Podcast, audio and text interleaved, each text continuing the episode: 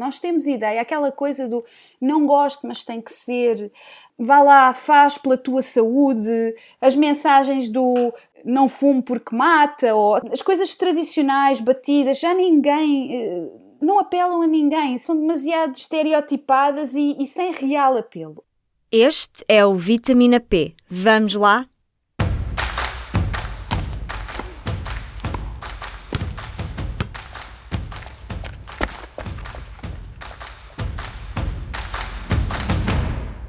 Viva! Eu sou a Carla Pequenini e este é mais um Vitamina P, o podcast Nutrição e Desporto Público. Como é que se arranja tempo, motivação, paciência e vontade para fazer atividade física? O que é que funciona melhor? Neste episódio do Vitamina P, a resposta é dada por Marlene Nunes Silva. É professora e investigadora na área de exercício e saúde e diretora do Programa Nacional para a Promoção da Atividade Física. Falamos sobre os objetivos do programa e sobre o que é que funciona melhor com os portugueses, desde as atividades em família ao futebol. Pois é, sabiam que o futebol pode pôr mais pessoas a mexer-se e não é para jogar futebol? É por aí que começamos a nossa conversa com Marlene Nunes Silva há populações que são difíceis de chegar a elas. E então ficou-se de facto que a promoção da saúde deve ser feita naquela perspectiva do que as pessoas valorizam e não de forma tutorial e paternalista. Olha, não gosta, mas tem que ser, tem que fazer isto, senão vai acabar numa mesa de operações. Este tipo de funcionamento gera desistência no muito curto prazo. E o futebol como instrumento de promoção da saúde tem duas vias muito importantes. Uma é o jogo, não é? O praticar futebol, jogar futebol, claro que sim, uh, é uma atividade física excelente, muito completa, uh, há imensos estudos sobre o impacto deste desporto em diversos parâmetros de saúde, mas não é bem disso que estamos a falar. Essa é uma via de promoção da saúde, mas a outra via é o futebol como fenómeno social, o futebol como chamariz para estilos de vida mais ativos. Aqui sim temos a lógica para o programa Eurofit. O Eurofit foi um programa financiado pela União Europeia que a Marlene coordenou. Juntava adeptos dos 30 aos 65 anos sedentários ou com excesso de peso de vários clubes europeus da Primeira Liga. Em Portugal, foi implementado pela Faculdade de Motricidade Humana. Em vez dos participantes serem obrigados a caminhar todos os dias ou ir ao ginásio, participavam em aulas de grupo nos estádios e competiam entre si para dar o maior número de passos. As sessões eram semanais, eram sessões dadas por um treinador que tinham uma componente prática. Eles jogavam futebol, mas não só jogavam futebol, experimentaram um pouco de quase todo o tipo de atividades, atividades de força, aeróbias, jogos de grupo, eh, muita, muita coisa. O objetivo era eles perceberem o que é que funcionava e não funcionava, do que é que gostavam, do que é que não gostavam. Tiveram um programa de aprendizagem de alongamentos e de prevenção de lesões muito parecido com o dos jogadores de futebol, o programa FIFA 11, que eles adoraram, mas o objetivo era capacitar estas pessoas para depois, no seu dia a dia, poderem praticar atividade física. Se eu, em vez de ter que ir a um pavilhão inócuo, etc., fazer atividade física, se eu conseguir ir ao meu clube com outros adeptos deste clube como eu, com treinadores deste clube, baixam muitas resistências e aumenta a adesão ao programa. Ainda nem estamos a falar se o comportamento muda ou não, mas há uma coisa muito importante: a adesão é maior. As pessoas vão, as pessoas querem ir. Isto notou-se de forma muito, muito clara no programa Eurofit, que decorreu na Holanda, no Reino Unido, na Noruega e em Portugal, em, em 15 clubes de futebol de Primeira Liga. Nós cá em Portugal tivemos no Benfica, no Sporting e no Porto, e depois tivemos também no Rio Ave e no Braga. E, e verificou-se de facto em todos estes países que a taxa de adesão até ao final do programa foi acima dos 90%. O projeto terminou em 2018, mas inspirou outras iniciativas e rapidamente se percebeu que podia abranger também mulheres e famílias inteiras. No fundo, todos os fãs de futebol e que isso podia ter sucesso. Nas famílias, eliminava uma das grandes barreiras à atividade física. Uma das principais barreiras, pelo menos no nosso país, para a prática de atividade física é a falta de tempo. Vem mesmo acima de todas as outras. E para casais em idade adulta, ou pessoas em idade adulta, há filhos e eh, eles são apontados como um grande, entre aspas, e desculpem a expressão que eu espero não ser mal conotado, mas come tempo, não é? Vai buscar à escola, vai levar à atividade. E o que nós vemos tradicionalmente são pais, de facto, que vão buscar pais táxi. Ah, ok, eu vou buscar à escola, vou levar ao treino, depois ficam ali enquanto ocorre à o treino, espera. a falar e depois vêm para casa, depois tem que dar jantar, tem que dar bem Ok, porque é que eu não vejo aquele tempo do treino? Para muita gente diz, ok, enquanto o meu filho está a fazer o treino, eu vou fazer outra atividade. Mas pronto, há sempre o tempo do balneário, há sempre, fica sempre uma correria. Ora, a atividade conjunta, havendo mais oferta, é preciso haver mais oferta, porque se se for procurar, não há assim tanta atividade conjunta. A atividade conjunta permite obviar a questão da gestão do tempo e permite o estabelecimento de laços e permite, portanto, eu estar com aqueles que valorizo de uma forma positiva, construtiva, passando um modelo, passando... portanto, tem imensas vantagens com consequências muitíssimo positivas a vários níveis. A, a, oferta é que de facto ainda não é, porque isto não é ainda ao mainstream, não é ainda a realidade o Plano Nacional de Atividade Física e esperam ou estão a pensar fazer iniciativas nessa área de promover mais atividades em conjunto com a família, focar mais a família? O PNPAF, portanto, Programa Nacional de Promoção da Atividade Física, é um dos 12 programas de saúde prioritários da DGS. Portanto, ah, nós temos vários programas de saúde prioritários, como são o Programa da Alimentação Saudável, o Programa de Controlo do Tabagismo, das Doenças Oncológicas, etc. O nome programa, por vezes, induz em erro. Não é? Um Programa Nacional de Promoção da Atividade Física não é um programa como foi o Aerofit, que tem sessões, etc, etc, etc. Não.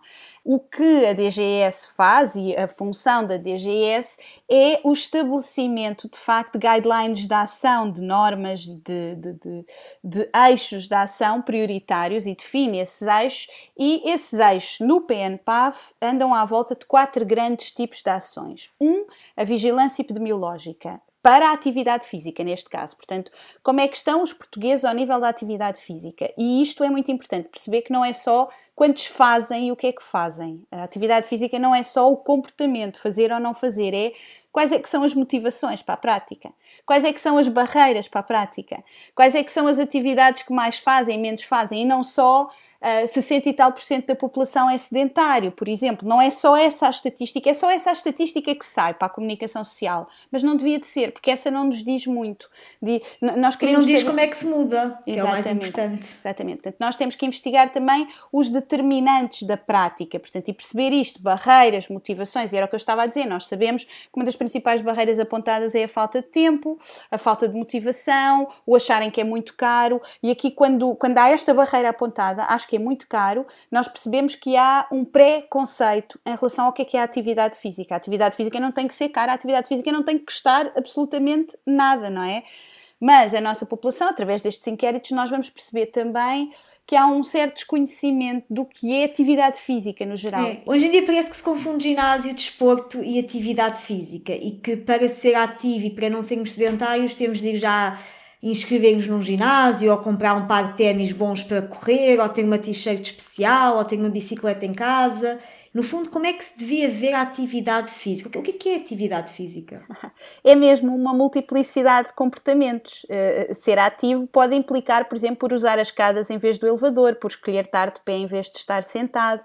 E, portanto, um, um, dos eixos que eu falei do programa é o de vigilância epidemiológica, mas o outro é o de comunicação. E a comunicação é, é, exatamente a este nível: alterar a norma social, aumentar a literacia e a literacia física da população, ok?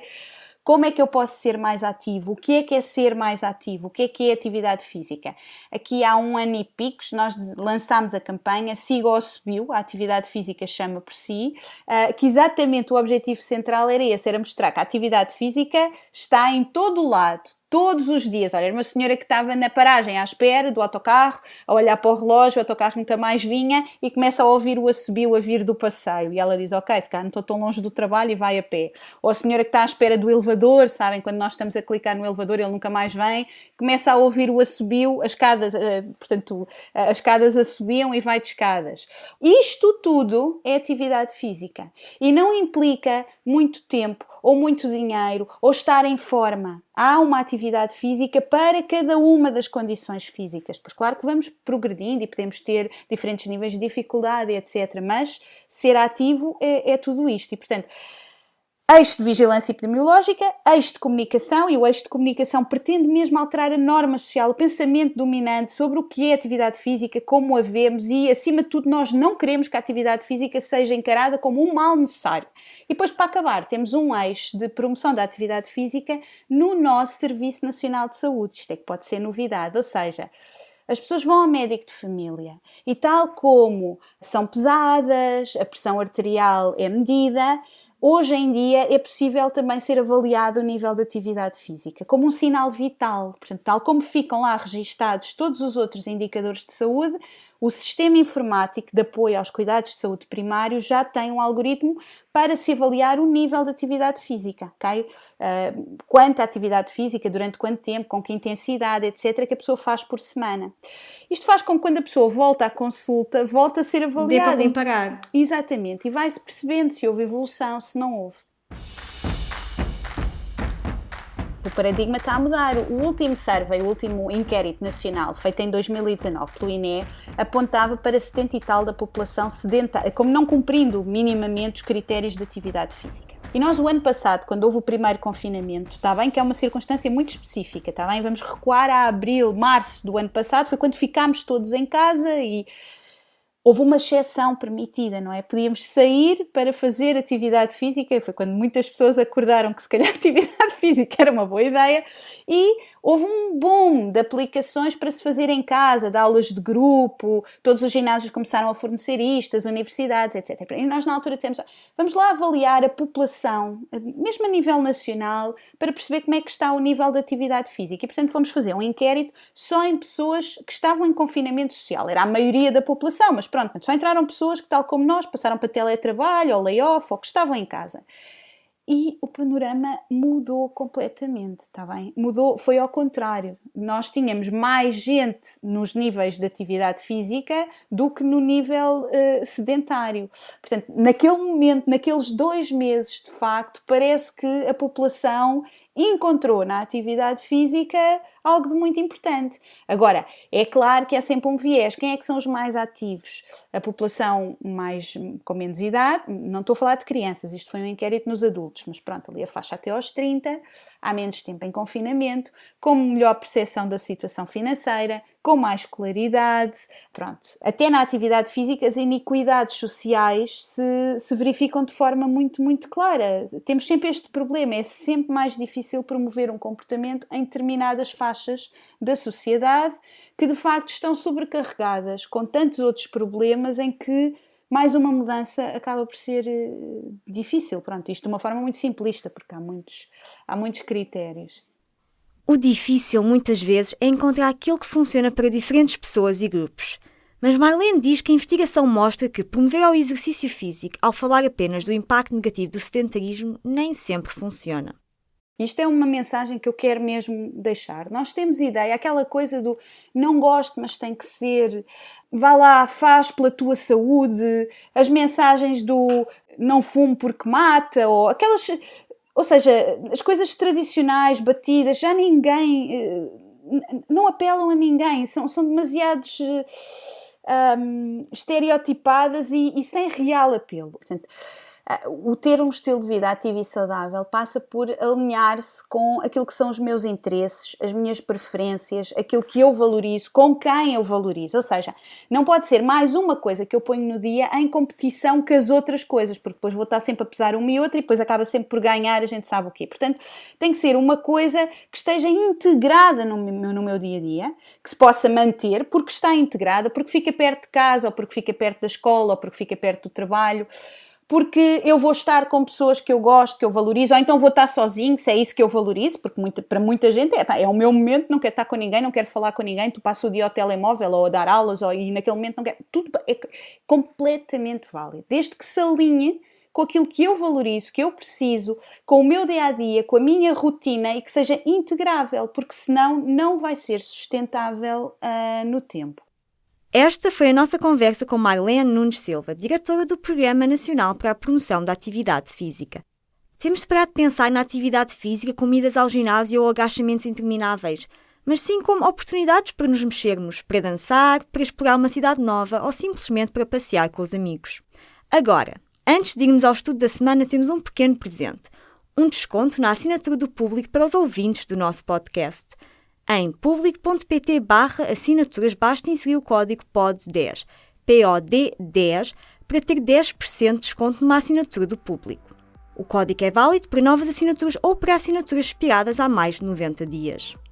Agora sim, vamos aos estudos da semana? Há um estudo para tudo! Nesta edição de julho da revista académica Journal of Exercise Science and Fitness havia um título que chamava a atenção. Mastigar pastilha elástica enquanto se caminha aumenta a distância percorrida e as calorias gastas. Sim, há mesmo um estudo para tudo.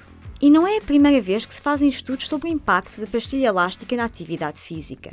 Já em 1999, uma investigação concluía que quem estava sentado a mastigar pastilha gastava mais calorias do que quem estava apenas sentado. Isto faz algum sentido. O estudo deste ano avança que mascar também aumenta a distância percorrida quando estamos a andar. Então, toca a comprar chiclete para darmos mais passos? Calma, o título não diz tudo. O estudo publicado este ano, que foi realizado por investigadores do Instituto das Ciências de Desporto da Universidade do Waseda, no Japão, seguiu 50 pessoas, 25 homens e 25 mulheres entre os 20 e os 69 anos. Os investigadores mediram os passos dados, a rapidez, a passada, a frequência cardíaca e a energia gasta, no fundo, as calorias. E mediram estas variáveis para as pessoas que estavam a andar e para as pessoas que estavam a andar e a mastigar.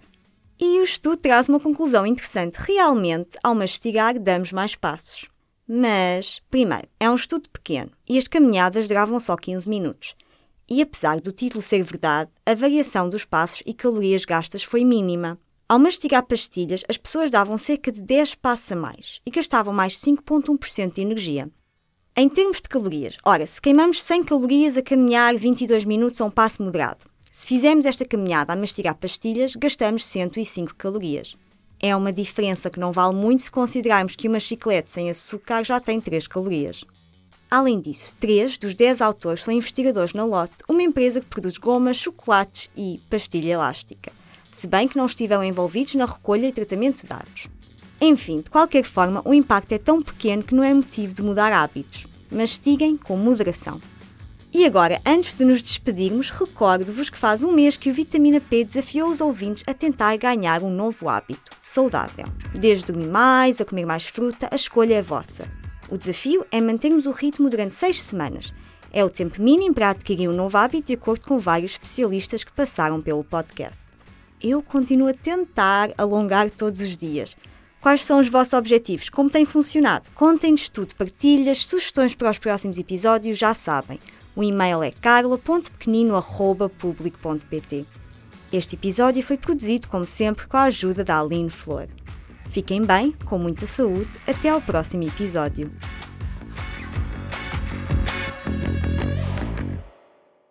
O público fica no ouvido.